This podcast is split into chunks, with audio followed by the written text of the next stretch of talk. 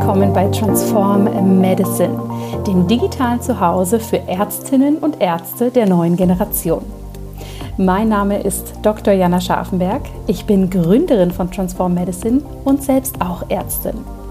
Hier im Podcast sprechen wir über Themen, die uns wahrscheinlich alle sehr bewegen. Neue individuelle Arbeitswege in der Medizin, Leadership, New Work, aber natürlich auch das wichtige Thema Vereinbarkeit. Wir schauen Themen an wie Digital Health und Digitalisierung und natürlich auch die Ärztegesundheit.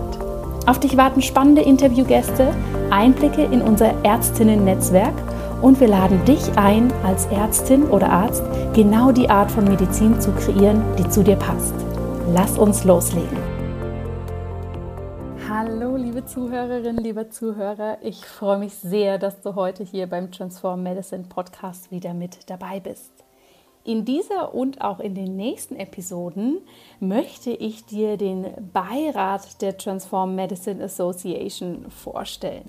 Dazu vielleicht vorab noch ein paar kleine Punkte.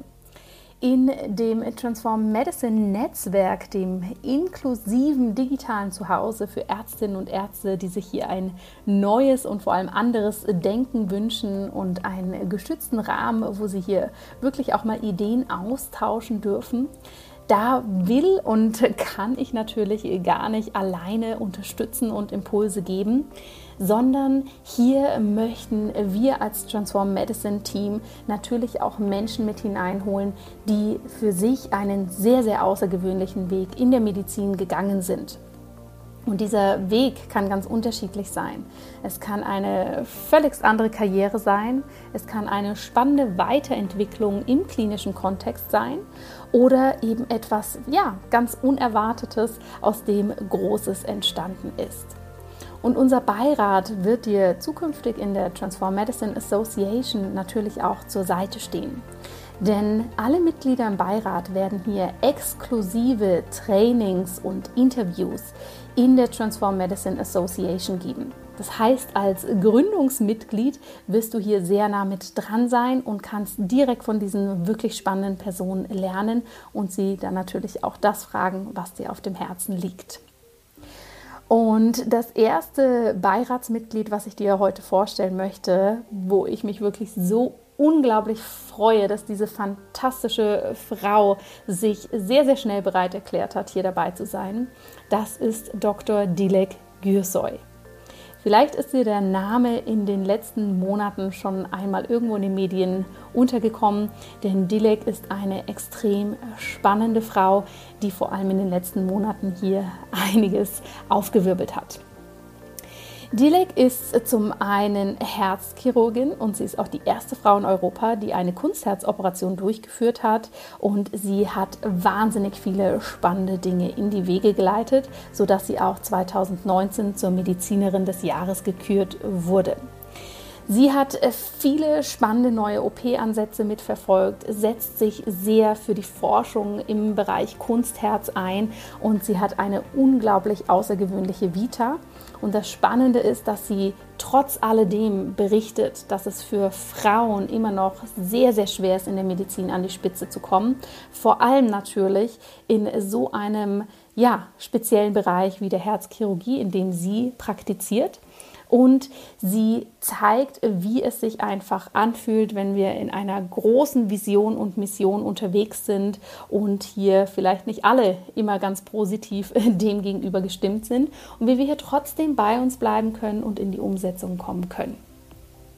Dilek hat auch ein Buch veröffentlicht, was ich äh, gelesen habe. Nein, gelesen kann ich gar nicht sagen. Ich habe es verschlungen und der Titel davon ist Ich stehe hier, weil ich gut bin.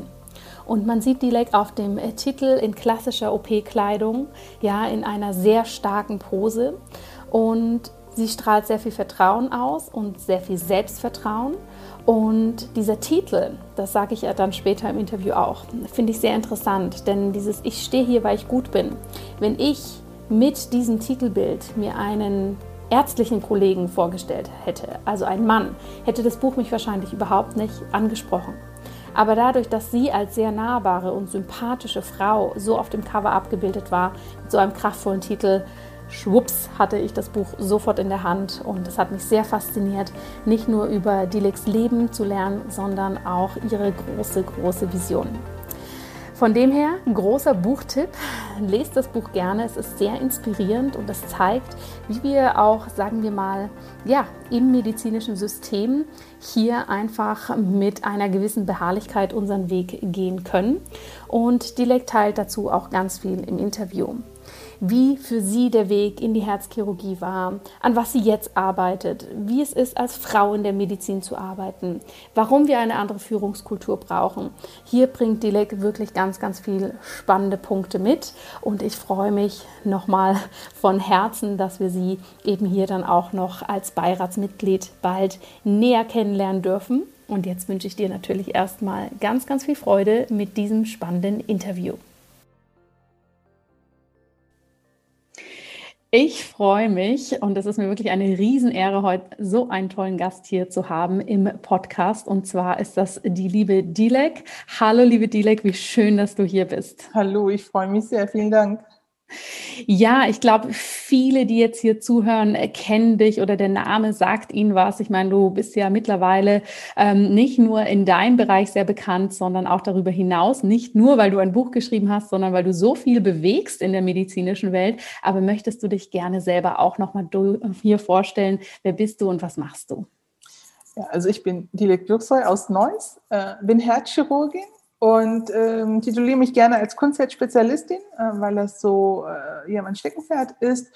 Ich bin, ähm, wie gesagt, in Neuss geboren und aufgewachsen, bin dort zur Schule gegangen, habe dann ähm, die äh, Uni in Düsseldorf besucht, habe dort Medizin studiert, habe mein Studium dann 1997 beendet und habe dann auch relativ zügig, äh, äh, Entschuldigung, angefangen und 2003 dann beendet und bin dann relativ zügig dann äh, äh, im Herzzentrum Bad Oeynhausen dann als Assistenzärztin eingestellt worden, in so einem größten Herzzentrum äh, in, in, Europa. War natürlich eine besondere Ehre. Und dann äh, ging halt so mein Weg weiter. Ich habe Herrn Professor Körper, meinen Mentor, kennengelernt, dort meinen Chef. Und mit ihm bin ich dann weitergereist, hatte dann Stationen wie Kliniken in Duisburg, in Bremen und äh, Siegburg. Ähm, alles gut. Ähm, ich habe mich weiterentwickelt als Chirurgin, als Mensch ähm, und habe mich dann, wie gesagt, auf dieses Fach der Kunstherzchirurgie äh, dann äh, fokussiert. Und ja, es macht mir enormen Spaß und ich möchte etwas bewegen in der Medizin. Ich möchte etwas äh, bewegen, auch in der Therapie und in der Forschung von herzinsuffizienten Patienten. Ähm, meine mediale Bekanntheit, die ich jetzt habe, die ich eigentlich nie wollte, so richtig, vielleicht nur für eine kurze Zeit. aber nicht so, so lange. Und deshalb habe ich mir gedacht, okay, die musst du jetzt nutzen. Einige mhm. Leute hören dir zu, einige hören dir vielleicht gerne zu. Und dann red bitte über die Sachen, die, die, die wichtig für dich sind. Und das sind die, die ich eben genannt habe. Ja, ja, spannend. Ja, du hast es gerade so schön gesagt, du möchtest was bewegen in der Medizin und das ist natürlich gerade in dem Bereich, in dem du bist, wahrscheinlich auf vielen Ebenen eine Bewegung, die dort passiert, nehme ich mal an. Nicht nur das Forschen, das ähm, etwas Neues kreieren, Leben retten, ja, sondern natürlich auch das, dass du als Frau in diesem Fach wahrscheinlich leider, muss man sagen, immer noch herausstichst. Kannst du vielleicht in deinen eigenen Worten wiedergeben, wenn du dieses Bewegen siehst auf den verschiedenen Ebenen in diesem Bereich? Was bewegt dich besonders in diesem Bereich und wo bewegst du aber auch ganz viel? Also mich hat mich bewegt, also mich persönlich hat es bewegt, dass sich nicht bewegt in der Medizin, was Frauen angeht. ja. Ähm, und zwar ist es so, wenn du als Assistenzärztin anfängst, bist du erstmal überrollt von dem ganzen was du noch lernen sollst, was du alles machen sollst. Ähm, bist, du, ähm, bist du froh, dass es diese Hierarchie gibt, die dir sagt, was du zu tun hast, was du, was du zu machen hast. Mhm. Äh, das ist gut am Anfang, vielleicht braucht man das auch, aber dann kommt so ein gewisser Zeitpunkt, wo du auch äh, vom Alter her reifst, aber auch fachlich reifst und wo du dann auch natürlich selbstbewusster wirst und irgendwann deine eigenen Meinungen hast und deine eigenen Visionen. Und da war auch für mich so der Punkt, wo für mich auch dann die Probleme begonnen haben. Ähm, ich hatte Beispiele schon gesehen als junge mhm. Assistentin. Ähm, es gab exzellente Chirurginnen, die mit 39, 40 dann abgesprungen sind, entweder in die Allgemeinmedizin gegangen sind oder in andere Fachrichtungen. Das äh, muss man natürlich alles respektieren, aber ich fand es damals sehr, sehr schade. Mhm. Das waren sehr gute Kollegen und ich habe mich immer gefragt, warum? Warum äh, gehen sie denn jetzt auf einmal? Und mit dem Alter äh, habe ich das dann mir richtig denken können, warum sie damals gegangen sind. Aber ich liebe dieses Fach einfach zu sehr, als mhm. dass ich mich ähm, davon abbringen lasse. Ähm, denn in der Medizin und gerade in der Chirurgie hat sich das so etabliert, dass ab 39 äh, du ein Problem wirst, ähm, weil du dich, wie gesagt, du, du reifst ja einfach auch. Ähm, und äh, mit 39 sogar sind wir dann schon Spätzünder in der Medizin, äh, gerade auch in der Herzchirurgie. Es kann natürlich auch ein bisschen eher gehen. Und ähm, wie gesagt, ich wollte dann nicht mitmachen. Ähm, und wenn ich nicht in dieses System mehr reinpasse, habe ich mir gedacht, mache ich mir mein eigenes System und äh, versuche über andere Wege, über andere Kanäle etwas zu bewegen. Mhm. Ähm, Im Sinne von, äh, wie können wir den Alltag in der Klinik ändern? Äh, oder viel vorher gedacht, was kann ich an mir selber ändern, dass ich äh, lockerer werde, entspannter werde, smarter werde, ja? Denn wir lernen von hauptsächlich Männern, und wir eignen uns auch deren Strukturen an während dieser mhm. Zeit. Das ist ja normal. Ne? Wenn du ein Kind bist, äh, nimmst du die äh, Bewegungen und Formen deiner Mutter oder deines Vaters an. Und bei uns Assistenzärzten ist es halt der Chef oder Oberarzt oder je nachdem. Und ähm, wie gesagt, das ist, äh, wie kann man das ändern, habe ich mir dann gedacht. Animieren die Frauen zur Führungsposition, dass wir dann nicht nur männliche ähm, hm. Habe an uns tragen. Ich muss zugeben, das hatte ich auch am Anfang. Ähm, ich fing dann auch auf einmal an zu schreien, so ein bisschen im OP, wurde ähm, grimmig ne? Mhm. und hatte so einen schärferen Ton. Und dachte ich, das bist du doch eigentlich gar nicht. Ne? Und äh, versuch's doch mal anders. Das kommt aber alles mit der Zeit und mit der Erfahrung. Und äh, das sind so Sachen, äh, wo man anfangen muss, die Leute hinzubewegen in Führungspositionen, damit wir andere Beispiele, andere Führungsstile bekommen.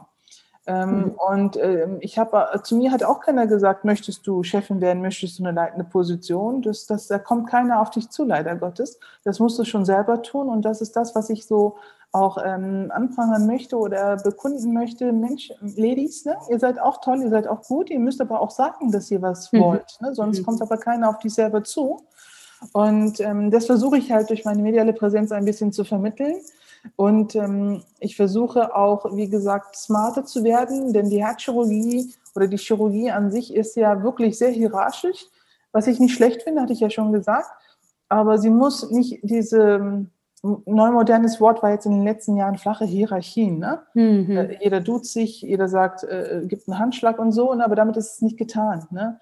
Das ist nur Show gewesen, habe ich musste ich auch erfahren. Ne? Wir müssen generell von uns ja. aus smarter werden, äh, entspannter werden ähm, und ähm, gerne abgeben ne? und mhm. gerne, ähm, gerne jemandem was beibringen und mal die Bühne auch jemandem anderen überlassen. Das ist völlig okay. Es tut nicht weh, habe ich selber ja auch gemerkt. Ähm, ja. Es kann einem am Anfang schwerfallen. Ne? Du kannst sehr schnell in diese Schiene geraten, nur ich und sonst keiner. Mhm. Aber das ist dann wiederum deine persönliche Stärke, wie weit du gereift bist von der Erziehung aus, von dem, was du sonst erlebt hast und musst tatsächlich bereit sein, die Bühne anderen zu geben und zu sagen, hier, jetzt bist du dran und jetzt mach das bitte.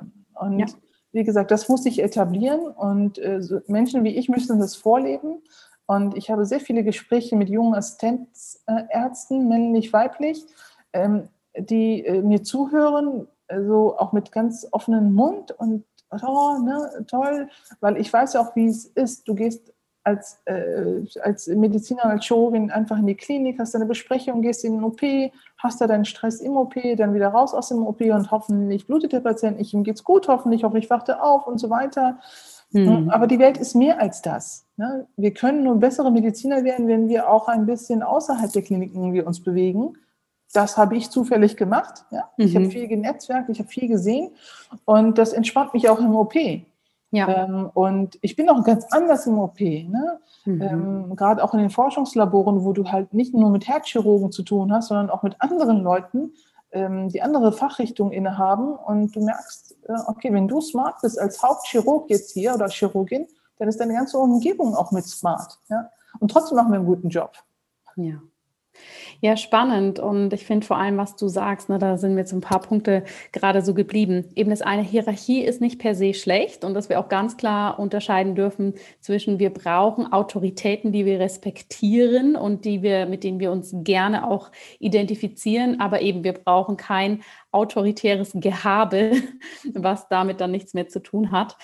Und natürlich das, was du sagst, ich glaube, das können ganz, ganz viele Medizinerinnen nachvollziehen, ja, dass uns vielleicht auch erstmal gar nicht bewusst ist, in was für eine männlich geprägte Welt wir gehen und nicht nur eine männlich geprägte Welt, finde ich, sondern eben dann auch in eine sehr von einer, sagen wir mal, übertrieben männlichen Energie geprägten Welt. Ne? Weil es sind ja natürlich nicht alle Männer, dass die im OP rumschreien oder so. Aber irgendwie, warum auch immer, hat sich ja genau das in den Kliniken als Extremvariante irgendwie etabliert oder durchgesetzt.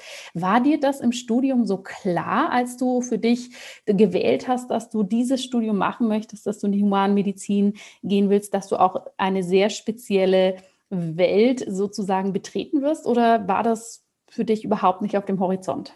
Also ich habe mich ja immer primär für das Fach begeistert, ich, weil mhm. ich habe zuerst das Herz gesehen und dann habe ich mich für das Fach entschieden und nicht erst die Herzchirurgen und dann das Fach.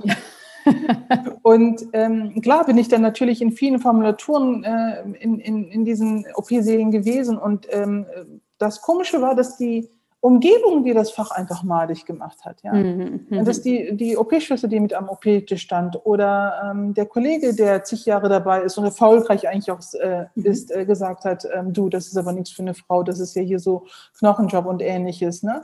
Ähm, ich habe mich nicht davon abbringen lassen, weil mir das Fach einfach so sehr gefiel. Ja. Ähm, und deshalb habe ich mir keine Gedanken gemacht, ähm, was diese Männerdomäne für mich heißen könnte später. Mhm. Äh, vielleicht auch der jugendliche Wahn kann auch dazu kommen natürlich. Die Welt ist ganz anders mit 22 als mit 42. Mhm. Mhm. Und das ist auch gut so. Ne? Ähm, eine junge Assistentin soll nicht so denken äh, wie eine äh, verbrannte Oberärztin, ja, oder vielleicht nicht verbrannte Oberärztin. Ja. Ähm, das ist auch gut und das ist ja das, was mich hier so die ganze Zeit angetrieben hat und was mich immer noch antreibt. Äh, mhm. Die Schönheit dieses Faches. Und ich lasse mir das einfach nicht wegnehmen. Ähm, aber klar, ich wusste, in was ich hier hineinraten könnte, dachte mir aber auch natürlich, dass ich mit meiner Art und Weise das vielleicht auch ein bisschen ändern kann. Also ich war auch als junge Assistentin immer ein sonniges Gemüt, habe immer gern gelacht, habe auch immer viel gequatscht während der OP und ähm, hatte dann auch die Atmosphäre sicherlich aufgelockert. Jeder war froh, wenn es eine stressige Situation kam, äh, dass ich dann in den OP-Saal eintrat, ähm, mhm. mal einen lockeren Spruch zum richtigen Zeitpunkt abgelassen habe, aber auch natürlich durch mein Talent äh, und meine Ruhe, mhm. die ich dann auch ausgestrahlt habe, natürlich auch. Ne? Mhm. Ähm, also das war mir schon bekannt, aber trotzdem, wenn du etwas magst und du weißt, du machst das mit Leidenschaft, wird sich das, ich glaube, niemals davon abbringen. Ja. Ähm, ich habe natürlich das Glück, dass ich ähm, familiär äh, nicht so gebunden bin, dass ich keine Kinder habe. Ich will nicht sagen, macht das, macht das alle so. Ähm, das ist auch mal so ein Fehler, dass jeder denkt, okay, sie hat das so gemacht, ich muss es auch so machen. Nein, jeder hat so seinen eigenen Weg ähm, nur muss er sich an bestimmte Ziele festhalten und sich darauf fokussieren. Und äh, ja, ähm, die Wege werden sich dann auch einem dann auch öffnen, wenn man hart und fleißig an der Sache dann auch mhm. arbeitet. Und so war das bei mir. Absolut. Ich weiß das auch noch aus der Klinikzeit. Der Satz, der mich immer so richtig ins Stolpern innerlich gebracht hat, war, also menschlich ist der eine Katastrophe, aber fachlich richtig gut. Und ich habe mir immer so gedacht, so, hä, wie, das eine wiegt das andere nicht auf, ist natürlich für den Patienten ganz wichtig, dass der fachlich gut ist. Aber warum, warum darf das nicht Hand in Hand gehen? Ist dir dieser Satz mit Sicherheit auch schon zuhauf ja, begegnet? Ehrlich gesagt auch nicht mehr hören. Ne? ja, der schreit rum. Ja, das ist, ähm, er ist halt nun mal so ein Charakter. Ich genau. kotze, ich kotze. Okay. Okay. Wo ich dann dachte, in jedem anderen Businessbereich wäre der schon längst mhm. weg vom Fenster. Aber bei uns in der Chirurgie ist das alles okay. Ne? Ja. Lass ihn mal, der macht so schöne Beipässe. Äh, lass ihn mal, äh, der macht so schöne Klappen. Ich kann es ja. ehrlich nicht mehr hören. Und das ist ja das, was uns so, so, so kaputt gemacht hat in der mhm. Chirurgie. Weil die junge Generation guckt sich das an und sagt, okay, wenn ich irgendeine Sache gut mache, kann ich auch rumschreien, kann ich die Leute beleidigen im Saal oder was weiß ich auch. Ne? Und ja. das ist sehr, sehr fatal, finde ich. Und ähm, wie gesagt, wenn ich einen Laden mal später zu führen habe, dann haben solche Menschen nichts zu suchen, denn so mhm. gut kann er da nicht sein, als dass er hier die, so einen Freischein für alles hätte. Ja, sehr gut, gut zu hören, weil ich war eigentlich immer in der Chirurgie, mir hat das wahnsinnig viel Spaß gemacht, aber ich bin tatsächlich, das sage ich auch ganz offen, aus diesem Grund habe ich dann meinen Weg geändert. Aber wenn ich weiß, dass du das irgendwann mal anders machst oder dabei bist, vielleicht, muss ich dann nochmal umdenken. Aber ich finde das wirklich so spannend, weil natürlich haben wir in den Kliniken genau das Problem, dass die, die das, sagen wir mal, wir haben eine große Gruppe, die das aushält, ja, die da mitmacht, selber dann davon natürlich komplett infiltriert wird, auch von dieser Kommunikationsweise. Und viele eben sagen, sie gehen oder so wie du ihren eigenen Weg finden. Wobei ich das Gefühl habe, du bist da wahrscheinlich doch auch eher eine Ausnahmesituation. Jetzt ganz fernab vom, vom männlich-weiblich, sondern auch zu sagen, ich bleibe, ich behalte mir meine menschlichen Werte, was jetzt die Kommunikation und den Führungsstil angeht und mache trotzdem mein eigenes? Oder hast du das Gefühl, es gibt doch auch mehr Kolleginnen und Kollegen um dich herum, die vielleicht einen anderen Weg einschlagen, aber die gleiche Intention dahinter haben? Mhm. Ähm, also ich kenne jetzt persönlich keine aus meinem Fach, ehrlich gesagt. Mhm. Ähm, ich bin tatsächlich ein bisschen alleine. Ich würde mich freuen, wenn, ich, wenn es doch die eine oder andere gibt. Sicherlich weiß ich, dass eine Kollegin ähm, in so einem zum Beispiel MVZ arbeitet, in so einem medizinischen Versorgungszentrum, ihre Schrittmacheroperation durchführt, die kleineren Eingriffe durchführt. Aber hm, ich bin ja wirklich, ich finde nicht nur Herzchirurgin, ich bin ja auch in so einer Domäne der Kunstherztherapie mit vorne dabei. Und das ist dann natürlich nochmal ein größeres Problem. Und ähm, wie gesagt, ich scheue mich nicht auch äh, da, zu sagen, dass ich sehr gut da drin bin. Und schon allein deswegen bin ich ja schon ziemlich alleine. Ne? Mhm. Äh, viele sehen das vielleicht als überheblich an oder finden oder verdrehen die Augen, wenn sie hören, ach, die Frau Göse erzählt wieder von sich. Ja, tue ich, weil es sonst mhm. kein anderer für mich tut. Ähm, und ich habe jetzt letzte Zeit auch oder in den letzten Monaten auch merken müssen, dass es ähm, dass die Leute sehr gut fähig sind, dich auch zu ignorieren in deinem Tun und Handeln und dir einfach auch keine Chance mehr geben, äh, weil sie dich vielleicht nicht mögen weil sie äh, dich nicht im Team haben wollen. Ich weiß es nicht. Mhm. Ne? Aber damit muss man leben. Mhm. Ähm, wir können sehr schnell in so eine Frustration geraten und äh, das will ich nicht mehr. Ne? Ja. Ähm, das ist ja das, was auch meine Kollegen erstaunt, nicht erstaunt. Ich weiß gar nicht, ob sie über mich denken oder nicht denken. Es ist mir dann eigentlich auch egal. Ähm, aber wir müssen uns aneignen, dass wir auf die Schnelle nicht das System ändern können. Mhm. Also ich kann die Chefärzte jetzt nicht alle austauschen. Ich kann ähm, äh, nicht äh, Kliniken suchen, wo es so viele herzchirurgische Chefärztinnen gibt. Ich muss einfach diesen Weg selber mir bahnen und das geht auch. Und ähm, es ist natürlich ein enormes Risiko und äh, auch für mich ein Risiko, ohne Frage. Ich mache das jetzt auch nicht so nach dem Motto, das wird alles sehr, sehr gut. Nein, es ist, wenn du etwas Neues eröffnest, ist das ähm, auch ein finanzielles Risiko und deshalb ist es gut, wenn man gut aufgestellt ist. Das hat mich so ein bisschen gerettet. Ich bin sehr finanziell sehr gut aufgestellt und bin unabhängig. Ja? Und mhm. ich kann entscheiden, was mache ich, was mache ich nicht. Ähm, und wie gesagt, ich bin in der Herzchirurgie, was das angeht, alleine, weil ich auch darüber rede, ein eigenes Herzzentrum aufzumachen, ein eigenes Kunstherzentrum. Ähm, und ich rede nicht nur darüber, ich arbeite hart daran, ich führe, führe sehr, sehr viele Gespräche. Diese Corona-Zeit hat uns da so auch ein bisschen zurückgeworfen, aber das ist egal, es ähm, werden diese Zeiten auch wieder kommen. Aber äh, trotzdem will ich auch äh, diese Generation aufzeigen, es ist nicht dieser typische Weg immer. Ne? Äh, diese, dieser Klinikalltag. Ich muss nicht diesen Weg der, der Habilitation äh, vielleicht gehen, wenn ich jetzt nicht keine Chefärztin an der Uni werden möchte. Ja. Ähm, ich muss nicht jeden Tag Papers schreiben und in Fachzeitschriften ähm, drin sein. Wer das machen möchte, ist gut. Ne? Mhm. Wer sich darin wohlfühlt, ist okay, aber wer gerne lieber im OP und in, in den Laboren arbeitet, das ist auch okay. Und da mhm. kannst du sehr schnell schlecht geredet werden. Das weißt du sicherlich auch, ne? Wie viele Papers, wie viele Veröffentlichungen oder wie oft finden wir sie denn unter PubMed? Ne? Mhm. Gar nicht. Oh, sind sie dann auch gut? Ich sage, ja, äh, man ist dann trotzdem gut. Ja. Und jeder weiß das auch. Es hat sich halt nur so etabliert, weil mhm. dir wird mhm. vorgegeben, nur dieser Weg und sonst kein anderer, wenn du in die, an die Führungsposition gehen möchtest. Und ich möchte halt beweisen, dass es auch anders geht. Ich bin noch in den Anfängen, das weiß ich. Äh, in den Anfängen der, der, der Besetzung der Führungspositionen, aber ich bin immer noch eine Septischchirurgin.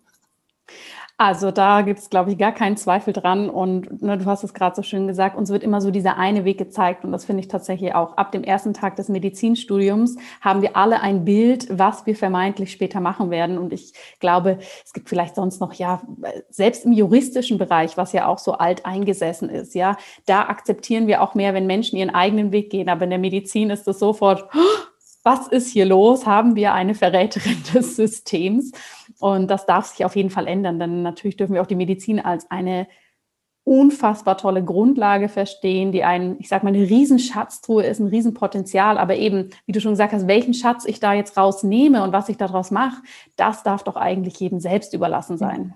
Wenn ich dir eine Geschichte erzählen darf, ich hatte letztens einen, einen Anruf über, äh, von einem ja, äh, potenziellen Patienten, der mich über die sozialen Netzwerke gefunden hat und ähm, mich angeschrieben hat und gesagt, ja, ich habe sie überall gesucht. Ich sage, ja, tut mir leid, die Webseite kommt noch und so weiter und so fort. Und dann hat er gesagt, er hätte einer meiner letzten äh, Kliniken äh, angerufen und gefragt, wo ich denn wäre. Und äh, die, äh, ich weiß nicht, wer geantwortet hat, ich weiß nicht, welche Klinik oder ich weiß es oder will es nicht sagen, aber das ist okay. Ähm, und die Antwort war, sie ist nicht mehr hier. Ähm, diejenigen, die in der Praxis sind, sind eh keine guten Chirurgen, aber unser Chef ist ganz gut. Ähm, wo man denkt, ja, das ist ja so, wir kennen das ja. Ne? Wir mhm. kennen das, mhm. ähm, Leute schlecht reden, Leute ähm, anders, also überhaupt oder ignorieren ist das eine, aber schlecht reden ist nochmal das andere. Aber das ist nun mal bei Leuten, die noch äh, im Mittelalter feststecken, mhm. halt nun mal so. Ne? Mhm. Aber Gott sei Dank, der Patient hat trotzdem mich gefunden und kommt trotzdem zu mir und macht sich sein eigenes Bild. Die Leute sind ja nicht mehr blöd und dumm, mhm. weil mhm. sie belesen sich, sie, sie gucken und äh, sie tun. Und aber unsere Gesellschaft in der Medizin und gerade in der Herzchirurgie, die tickt immer noch wie damals vor 50 Jahren. Ja? Mhm. Und wenn deine Kollegen schon sagen, wer eine Praxis aufmacht, ist nicht gut, wo ich mir dann denke, wieso hast du dich nicht weiterentwickelt? Hast du Töchter? Ja. Hast du eine Ehefrau eventuell, ähm, die vielleicht auch mal dahin kommen, wo, wo, wo wir jetzt mhm. gerade stehen und wir tun jetzt gerade alles für deine Tochter, damit sie mal alles später besser hat und du steuerst nur dagegen. Ja? Mhm. Aber gut, das gehört auch dazu. Rege ich mich auf? Nein. Rufe ich in dieser Klinik an? Nein. Ähm, mach einen guten Job ähm, fokussiere dich auf deinen Patienten und alles andere ist egal, weil die Leute reden, solange sie Mund und Stimme haben. Es ist okay, es ist erlaubt. Wir leben in einem freien Land. Ja. Ging dir das schon immer so, dass du dich da so hast standhaft so hinstellen können? Oder hat sich das mit der Zeit als, ich weiß jetzt gar nicht, ob ich es Kompetenz oder innere Stärke oder wie auch immer nennen soll, ähm, oder hast du einfach so einen großen inneren Antrieb, dass du das wirklich links und rechts so liegen lassen kannst? Wo kommt hm. das her? Nein, also ich bin natürlich, ich habe eine starke Mutter. Ich, ich habe viel von ihr abgeguckt. Ich bin sehr hartnäckig gewesen, aber natürlich in den Anfängen äh, in der Assistenzarztzeit gab es natürlich Tage, wo man dann einfach gesagt hat, okay, warum machst du das Ganze alles noch? Ne? Gab es auch Zeiten, wo man noch mal ein bisschen so rumgeheult hat, ne? wo dich aber keiner gesehen hat. Es war natürlich nicht einfach. Und wenn ich hier das jetzt so locker über die Bühne erzähle, ähm, heißt es nicht, dass wir jetzt nur äh, schöne Tage hatten. Auch Tiefen gab es bei uns. Wir haben Fehler gemacht. Wir haben ähm, Fehlentscheidungen getroffen. Und, äh, aber ich sage immer, damals gab es diese, ich hatte das Empowerment von meiner Familie, von meiner Mutter speziell. Es haben vielleicht nicht viele, aber deshalb haben wir jetzt Plattformen, Netzwerke, äh, die sich jetzt aufbauen oder Role Models, die, sie, die jetzt existieren, die man finden kann, suchen kann, äh, die dann das bitteschön auch zu erzählen haben. Mhm. Ich finde, jeder, der es in irgendeiner Form geschafft hat, ne, wie du, wie ich oder viele andere auch, die haben einfach die Pflicht, äh, diese Generation ein bisschen zu empowern, wenn sie es wollen. Ne? Mhm. Und äh, es ist ein Prozess. Ich sag dir, als Chirurgin wirst du umso selbstbewusster, je mehr du natürlich dann auch machen darfst und kannst. Aber eine Grundausbildung ähm, ja, Ausbildung in der Selbst, in der, in der, ähm, in, äh, in, in der Erziehung ist natürlich auch sehr, sehr wichtig. Ne? Ähm, wie, wie erzieht, erziehen dich deine Eltern? Wie ist deine Mutter? Was für eine Person ist sie? Sie muss nicht unbedingt Akademikerin sein, um dich zu empowern. Ne? Äh, mhm. Meine Mutter ne, ist ja bekanntlich die Gastarbeiterin, die nicht lesen und schreiben kann, aber trotzdem eine sehr, sehr starke und hart arbeitende Frau. Und ähm, ja, das sind alles so Faktoren, die zusammengekommen sind. Und wie gesagt, solange du dir die Leidenschaft beibehalten kannst für dein Fach, wird dich auch nichts aus der Ruhe bringen. Es gibt schlechte und gute Tage, wie gesagt, aber die gehen auch vorüber. Und die gibt es, glaube ich, überall. Also auf jeden Fall. Das hat, glaube ich, dann doch gar nicht so viel mit der Medizin zu tun. Genau. Du hast vorhin schon das Stichwort fallen lassen, mediale Aufmerksamkeit. Und ich glaube, das kann man wahrscheinlich sehr gut sagen, dass ähm, das, was diese, nennen wir es mal, Lawine ausgelöst hat, mit Sicherheit unter anderem dein tolles Buch ist, was du rausgebracht hast. Du kannst natürlich da auch gerne gleich selber viel drüber erzählen. Ähm, aber ich möchte eben kurz erzählen, ich habe dieses Buch, es war ganz spannend, denn ich habe es im Buchladen gesehen und habe tatsächlich erst das Cover gesehen. Oh, eine Ärztin, OP-Kleidung, habe ich gedacht, hm, okay. Und als ich den Titel gesehen habe, ich stehe hier, weil ich gut bin, war ich so, das nehme ich sofort mit. Bin dann auch nach Hause. Wir hatten gerade Ferien und habe ich wirklich gesagt, Kinder, hier spielen gehen und habe angefangen zu lesen. Und ich habe es ungelogen am Stück durchgelesen. Es hat mich so fasziniert und begeistert. Also ein ganz, ganz tolles Buch. Vielen Dank dafür. Dankeschön. Aber nimm uns doch mal selber mit. Wie kam es zu diesem Buch? Und was hat dieses Buch auch mit dir gemacht? Weil es ist natürlich ein sehr persönliches Buch. Es ist ein sehr starkes Buch. Du machst genau wie hier sehr klare Statements. Und das ist ja sicher auch nochmal was ganz anderes, das für sich zu leben oder dann auch zu wissen, das kann jeder für, ich weiß nicht, 20 Euro im Buchladen natürlich auch nochmal ganz stark ins eigene Leben mitnehmen. Mhm. Also das hat äh, damit angefangen, dass ich ähm, 2017 die Gelegenheit hatte, unsere Bundeskanzlerin Frau Merkel kennenzulernen und über meine Forschungsarbeiten zu erzählen. Und das, äh, da fing eigentlich diese Lawine so richtig an, wo ich dachte, okay, oder jeder andere dachte das auch, sechs Monate und dann ist die Welle schon vorüber. Aber die hörte irgendwie auch nicht auf. Dann kamen Netzwerke wie Her Career, wie die Initiative Women into Leadership, viele Vorträge, viele Zeitungsartikel, große Artikel wie die FAZ, die Zeit, die Welt, wo ich selber auch davon überrollt bin. Äh, wieso wollen die das dann eigentlich immer wieder hören, diese Geschichte? Ne? Reicht das denn jetzt eigentlich nicht? Ich bin ja schon genervt, immer dasselbe erzählen zu müssen. Habe dann aber auch relativ schnell dann mit der Zeit gemerkt, die Leute brauchen das anscheinend. Mhm. Diese Geschichten, wie man es geschafft hat, jetzt wieder ganz berühmt wieder mit der Biontech-Gründerfamilie. Ne? Ähm, die sind bestimmt auch genervt, aber irgendwo braucht es das wieder, dass man diese Geschichten einfach erzählt. Guck mal, wir haben es auch geschafft, aber wir haben uns integriert, wir haben uns ähm, äh, auf Sachen konzentriert und die Chancen genutzt. Und ähm, wie gesagt, äh, der, in diesen ganzen Interviews oder Fernseh-Talkshows, die ich dann äh, mitmachen durfte, habe ich immer nur einen Teil erzählen dürfen. Auf das andere wurde mehr Wert gelegt, auf das andere weniger. Bis dann halt beim Fußballspiel ein guter Freund zu mir gesagt hat, Dilek, äh, wenn du diese Geschichte nochmal aufrollen möchtest und sie so erzählen möchtest, wie du es gerne hättest, dann nutze tatsächlich auch diese Welle, die ich da gerade hatte, medial, und schreibe ein Buch. Und so kam das dann. Mhm. Ähm, und in der Zwischenzeit hatte ich dann auch äh, meine Co-Autorin Dorin Brumme kennengelernt. Äh, mit ihr hatte ich schon mal einen Artikel ähm, äh, verfasst oder sie wurde interviewt von ihr. Und dann habe ich sie gefragt, ob sie für mich das Buch mitschreiben würde. Und so kam es, dass wir dann so etwas Tolles gemacht haben. Ich finde es auch schön. Mhm. Ist es okay? Der, der Titel ist natürlich, wie du schon angesprochen hast, nicht gerade bescheiden. Aber ich frage mich, wo ist denn das Problem, dass eine Frau von sich sagt, ich bin gut? Ähm, viele sehen diesen Titel so, als würde da draufstehen, ich stehe hier, weil ich perfekt bin, ich stehe hier, weil ich besser bin als jeder andere. Ne? Warum? Warum? Und die Gesellschaft muss sich daran gewöhnen, äh, dass das völlig normal wird, ähm, dass wir auch gute Frauen hier haben und die auch von ihren guten Arbeiten sprechen. Ja. Ähm, und wie gesagt, ich würde dieses Thema Frau ja nicht so viel äh, nach vorne drängen, wenn das nicht so ein Problem gemacht werden würde äh, für uns von außen. Ja? Absolut. Ähm, absolut. Denn ich habe kein Problem, dass ich eine Frau bin und Herzchirurgin bin, aber vielleicht haben das sehr, sehr viele andere, nicht vielleicht, ganz sicher. Und ähm, dieses Buch, ähm, ich glaube, der Fokus hat das mal geschrieben, hat, ge hat äh, darüber geschrieben, dass da viel Frust rausspricht. Ja, das tut es. Ne? Weil ähm, es gehen viele Karrieren flöten. Nicht jeder hat dieses Standing wie ich. Mhm. Und viele geben Sachen auf, die sie eigentlich gerne weitermachen wollen. Und ich, ich habe es leid, ähm, darüber nicht mehr zu sprechen. Man könnte doch nicht mehr äh, eingestellt werden, man könnte doch nicht mehr in OP kommen und so weiter. Äh, jemand hat zu mir gesagt, als ich diesen Text über meine ganzen Bewerbungs- und Vorstellungsgespräche geschrieben habe, diesen letzten Kapitel oder mit äh, letzten Kapitel, ähm, ob ich denn die Befindlichkeiten äh, der Herren Chefärzte denn ähm, äh, daran gedacht hätte, weil die geben mir letztendlich meinen Job.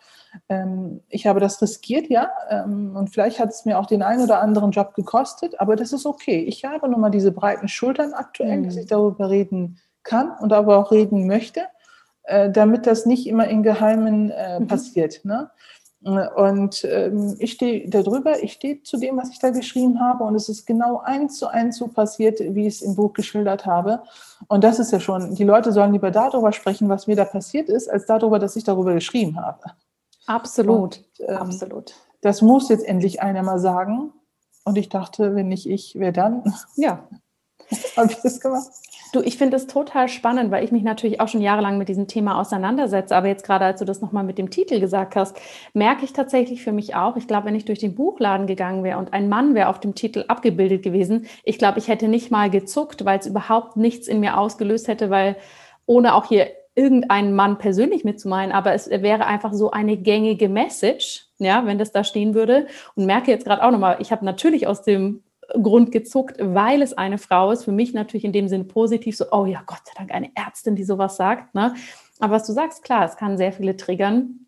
Und das weiß ich tatsächlich, dieses Kapitel, von dem du da gerade redest, dass es dann, nachdem das Buch draußen war, mediale Präsenz und so weiter, du sagst, ne, dass es dann auch nicht nur einfach war bei Vorstellungsgesprächen und natürlich auch bei dem Drive, den du da mitgebracht hast. Ich weiß es wirklich, ich saß kopfschüttelnd da, habe das gelesen und habe wirklich gedacht, das ist eine Abteilung, die hat nichts verstanden. Was für ein Geschenk jemanden, der so ein Standing hat, so selbstbewusst ist, so gut ist, ja, was wäre das für ein Geschenk? Und dass da aber dieses Mangeldenken hochkommt und dieses, ich sag mal ja auch ein bisschen vielleicht männliche Kompetenzgerangel, ja, oh, das, das geht jetzt auf gar keinen Fall. Das wird unbequem, das möchte ich mhm. nicht.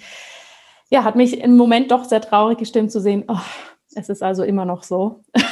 Ja, es wird immer so bleiben, solange wir uns nicht dagegen stemmen. Ne? Und, mhm. ähm, und wir müssen uns diese Wege suchen, wie wir das äh, zusammenstemmen können. Es ist ja kein Buch gegen Männer, in Gottes mhm. Namen. Mhm. Ne? Ähm, meine Mentoren waren alle männlich. Ich bin froh, ich bin ähm, wirklich sehr froh, dass ich sie hatte, dass, ich, ähm, dass sie mir das alles beigebracht haben. Ähm, aber wir müssen, es ist nun mal ein Problem. Selbstbewusste, starke Frauen sind in der Gesellschaft momentan ein Problem. Ja. Und äh, nicht nur in der Medizin, sondern überall und in jedem Land, auf jedem Kontinent. Mhm. Und wir müssen das ändern. Wir sind keine Furien, die irgendwie ähm, verbissen irgendetwas sich herausnehmen möchten und ähm, dann einen Platz einnehmen möchten. Nein, wir möchten ganz smart mit dem, was wir können, etwas bewirken das war ja auch das, was ich immer vermittelt habe. Gucken Sie mal, ich, ich habe gesagt, ich habe einen bestimmten Lebenslauf, der spricht ja auch Bände. Und ich sage, ich habe Lücken. Denn über Lücken muss man ja auch sprechen. Und ich habe kein Problem darüber zu sprechen, mhm. dass ich sage, das und das kann ich nicht. Deshalb bin ich ja auch nicht hier, aber ich will das gerne machen. Ja. Ne? Und ähm, auch das ist etwas, wo, was vielleicht nicht so bekannt war, denn in der Regel wird immer gesagt, ich kann alles äh, und mal schauen. Ja? Mhm, mh. Aber gut, wie gesagt, man darf auf keinen Fall frustrieren, man darf auf keinen Fall gegen Männer sein. Ähm, es ist ja immer gut, wenn wir äh, zu gleichen Anteilen immer äh, in einer Abteilung sind. Und ich möchte halt diesen gleichen Anteil schaffen in diesen Abteilungen. Ja. Ne? Ich will jetzt nicht, dass die, dass die Kliniken überrollt werden von Chirurginnen, die alles besser wissen oder meinen, alles besser wissen zu müssen, sondern einfach äh, ja, alles ein bisschen smarter machen. Das ist jetzt mein Lieblingswort geworden in den letzten Tagen. Aber das ist okay. Und ich merke diese Resonanz auch. Ich habe jetzt viele Gespräche mit jungen Assistenzärzten, auch von meinem Fach rufen mich oder schreiben mich sehr viele an. Und bis jetzt hatte ich, ähm, ja, die sitzen da und ich sehe mich genau, wie ich damals war, ne, mit 26 oder gerade in den Anfängen. Ne? der sagt das zu mir, ich komme nicht weiter. Wenn ich das sagen würde, äh, habe ich, kriege ich das und das nicht mehr. Und das finde ich schade, dass wir nach 20 Jahren immer noch über diesen selben Mist reden müssen. Aber mhm. das hätte sich schon längst ändern müssen. Aber vielleicht auch war es meine Schuld damals. Ne? Hätte ich mich, als ich in der Klinik noch ähm, präsenter war, äh, aktivieren müssen. Äh, aber gut, ich hole es jetzt in irgendeiner Form nach. Ja. Ich glaube auch, der Weg, der zeigt sich dann schon immer so, wie er sein soll. Und du hast es ganz am Anfang ja auch schon gesagt, dass du jetzt da sehr stark deinen Weg gehst, deine Variante, ähm, deinen Traum zu leben und auch wirklich hier ja eine Veränderung zu bewegen. Nimm uns doch da mal mit. Du hast erzählt, du bist Herzchirurgin, hast schon ganz kurz gesagt, du machst eine eigene Praxis, aber nimm uns mal mit, was da so passiert ist. Mhm. Also ich habe meine letzte Stelle, habe ich ja auch im Buch beschrieben, ähm, musste ich verlassen, weil ähm, meine Abteilung quasi in eine andere Stadt verlegt werden sollte, was es dann im Nachhinein nicht getan hat. Ist okay, ich äh, bin dann gegangen aus dieser Klinik, wie gesagt, alles schon abgehakt und habe dann ein ähm, ganzes Jahr dann halt damit verbracht, Gespräch, also ich war erstmal im Ministerium äh, in einem Land, wo ich vorgesprochen habe und die Vision eines Kunstzentrums vermitteln wollte. Und mir wurde dann äh, zugetragen, okay, ist nicht so ganz einfach. Bei den vielen Zentren, die wir haben, machen Sie es am besten in einem Zentrum, das schon besteht. Okay. Das hatte ich ja schon eigentlich auch in dem letzten Klinikum versucht, aber wie gesagt, egal. Und dann habe ich viele, viele Gespräche, nicht nur in einem Bundesland, sondern in fast jedem Bundesland in Deutschland Gespräche geführt. Gespräche mit ärztlichen Direktoren von, äh, Klinik, von Unikliniken, von Geschäftsführern von Unikliniken, die mich dann immer verwiesen haben auf die Chefärzte der entsprechenden Abteilung der Herzchirurgie. Und ähm, ja, ich konnte die Geschäftsführer und die ärztlichen Direktoren immer begeistern, aber beim Chefarzt hatte ich dann immer ein Problem. Entweder habe ich nie einen Termin bekommen, obwohl vermittelt wurde zwischen äh, Rektoren der Unikliniken, oder wenn ich dann einen Termin bekommen habe, dann wurden mir irgendwie so ganz kuriose Sachen äh, gesagt, die dann einfach nicht gingen. Mhm. Ähm, äh, wo eigentlich auch mein Lebenslauf nicht ausgereicht hat anscheinend für das, was ich machen wollte, Kunst, Herz, äh, Therapie und Forschung. Ähm, und ja, komische Ausreden bekommen habe, zum Teil Gespräche einfach auch abrupt, ich persönlich selber auch äh, beendet habe, ich gesagt, das geht so nicht weiter und bin einfach aufgestanden und gegangen. Das kam auch vor. Also das Ego des Chefarztes war mein größtes Hindernis und ist es immer noch. Ähm, ich, wie gesagt, das meinte ich ja auch da, äh, vorhin damit, dass ich nicht mehr ins System reinkomme. Die lassen mich einfach nicht mehr rein. Mhm. Ähm, ich habe, glaube ich, von den 78 Zentren sicherlich 40 angeschrieben und habe jetzt keine Lust gehabt, die anderen jetzt auch anzuschreiben. Mhm, ja. Mhm. ähm, und deshalb habe ich jetzt direkt, okay, so kommst du nicht weiter. Ähm, du bist auch an diesem Problem, dass du vielleicht zu gut bist, zu selbstbewusst bist, äh, genau weißt, was du kannst und was du vorhast. Und das passt einfach auch nicht mehr da rein. Ich habe auch keine Lust, mit irgendeinem Chef zu arbeiten, den ich nicht respektiere, äh, den ich nicht wertschätzen kann. Ja, das ist auch eine persönliche Geschichte gewesen. Mhm. Ähm, und habe mich dann nach, ja, tatsächlich im ganzen Jahr kam Corona dazwischen, weil die Gespräche gehen ja auch nicht von heute auf morgen. Du rufst da an und bis du jemanden bekommst, bis er dir dann einen Termin gibt, dann vielleicht doch verschiebt. Ähm, und dann bist du dann da und dann lässt er dich da noch mal ein bisschen warten, bis er eine Antwort gibt ganz kurios. Ähm, aber ich kannte mein, meine, ähm, mein Klientel ja. Es ist mir ja nicht fremd gewesen, aber ich dachte, ich muss das machen, damit ich auch selber entspannter bin und dass dir im Nachhinein keiner sagen kann, hast du es denn mal da versucht? Wieso nehmen sie dich denn nicht? Mir haben schon renommierte Politiker gesagt, wieso nimmt dich denn der und der Chefarzt nicht? Ich sage, fragen Sie ihn doch mal, nicht mich. Mhm. Ne? Mhm.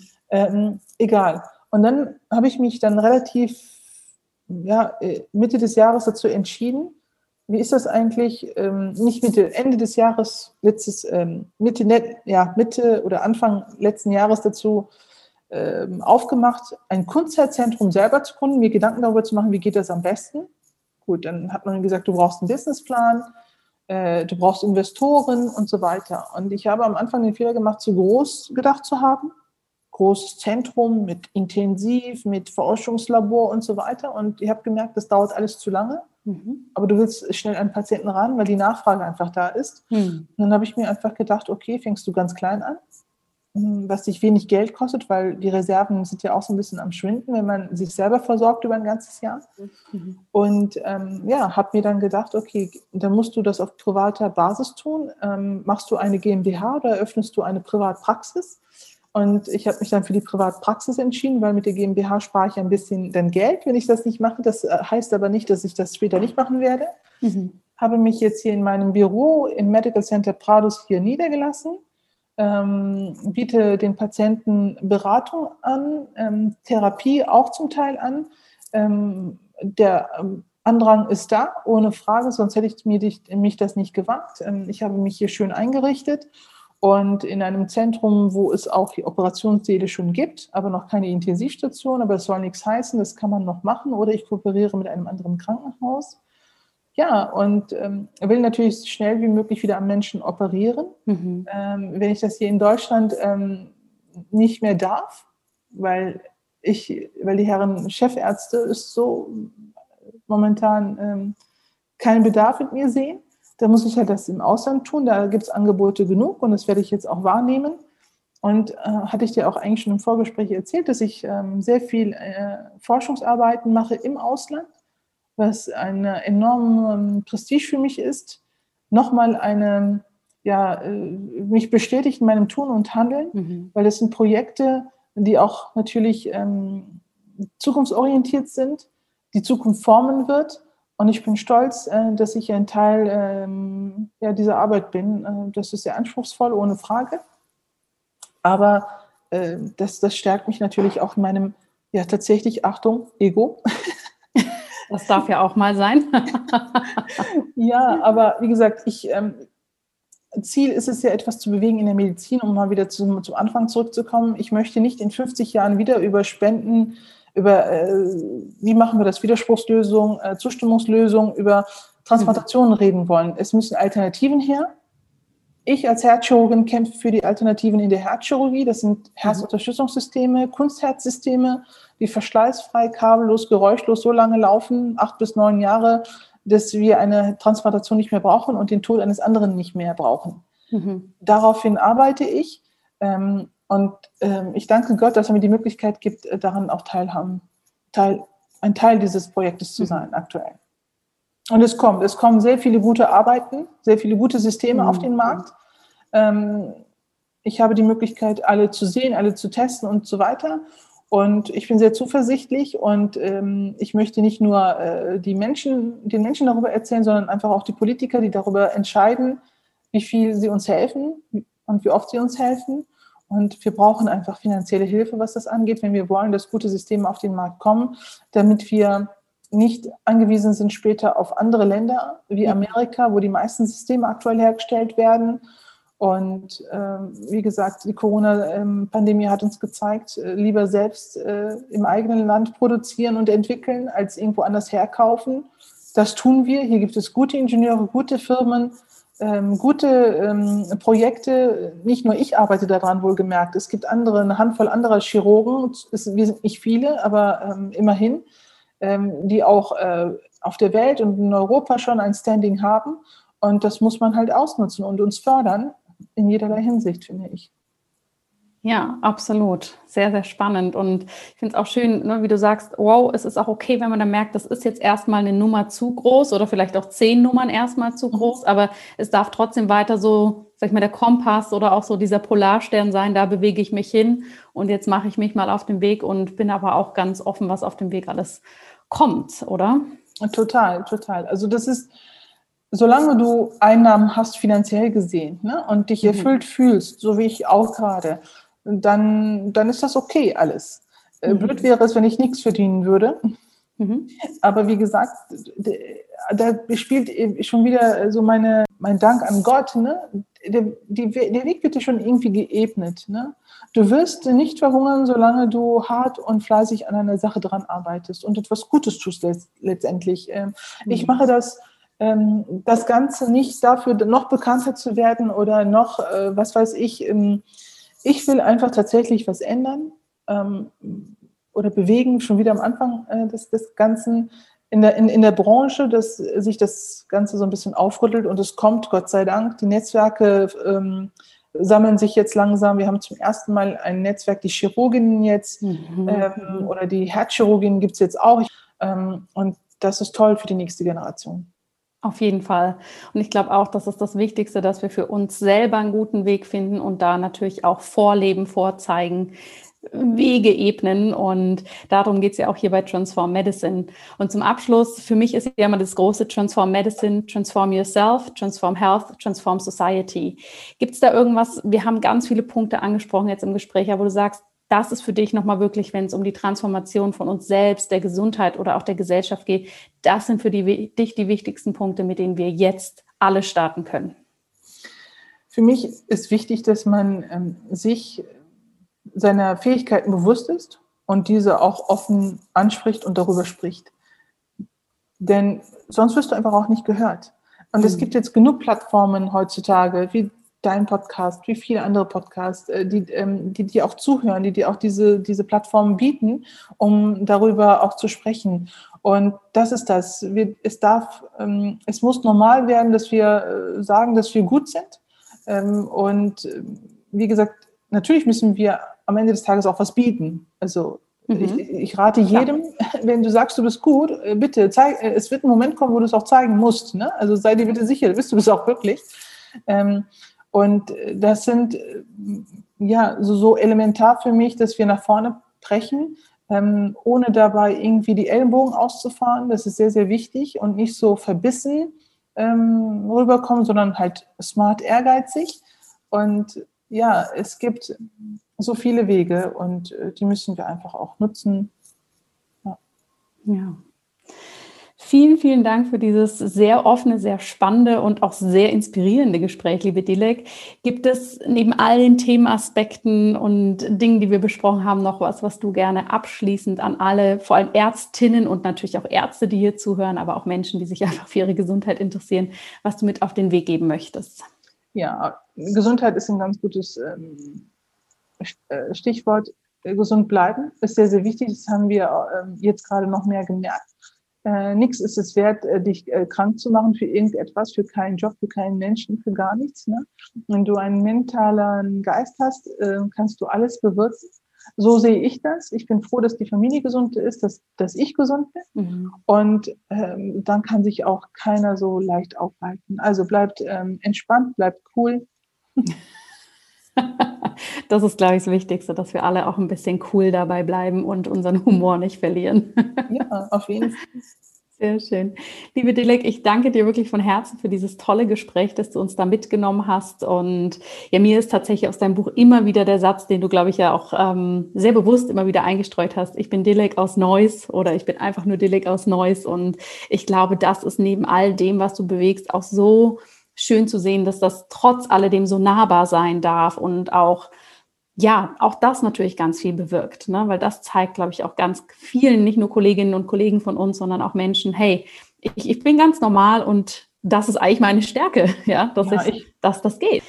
Wunderbar, es liegt viel Arbeit und viel Spannendes vor uns. Vielen, vielen Dank, dass du hier warst, dass du uns mitgenommen hast in deine Welt. Und ja, ich bin ganz gespannt, weiter zu verfolgen und natürlich auch im Kontakt mit dir zu stehen und zu sehen, was wir hier für eine Transformation in der Medizin alle gemeinsam bewegen können. Vielen ja. Dank, liebe Dilek, dass du da warst. Ich danke dir. Und jetzt haben wir noch eine wundervolle Nachricht für dich. Am 1.3.2021 um 20 Uhr findet unser erster Infocall zur Transform Medicine Association statt. Das ist unser inklusives Netzwerk für Ärztinnen und Ärzte der neuen Generation. Und in diesem Call erfährst du, was dich im Netzwerk erwartet, wer dich im Netzwerk erwartet und du kannst alle deine Fragen an uns loswerden. Wir freuen uns wahnsinnig auf den Austausch am Montag und auch wenn du keine Zeit hast, direkt am Call teilzunehmen, melde dich trotzdem an, denn du erhältst direkt im Anschluss die Aufzeichnung des Calls und kannst uns danach alle deine Fragen und auch wenn du im Call irgendwas vergessen hast, deine Fragen an kontakt at transform-medicine.com senden den Link zur Anmeldung findest du hier in den Show Notes oder zum Beispiel auf Instagram in unserer Bio. Oder du schreibst uns einfach direkt eine E-Mail und du erhältst den Link zur Anmeldung zum Call direkt in deinen Podcast Postkasten. Hm? Ich wünsche dir nun einen wundervollen Tag und ich freue mich wahnsinnig auf Montag, auf den Austausch und ja, let's transform medicine together.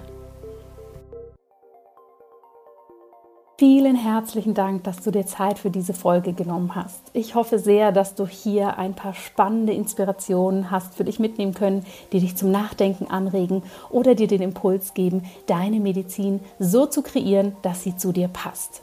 Wenn dir der Podcast gefällt, dann habe ich eine große Bitte an dich. Ich würde mich freuen, wenn du den Transform Medicine Podcast mit Freunden, Familie, aber natürlich auch ärztlichen Kolleginnen und Kollegen teilst.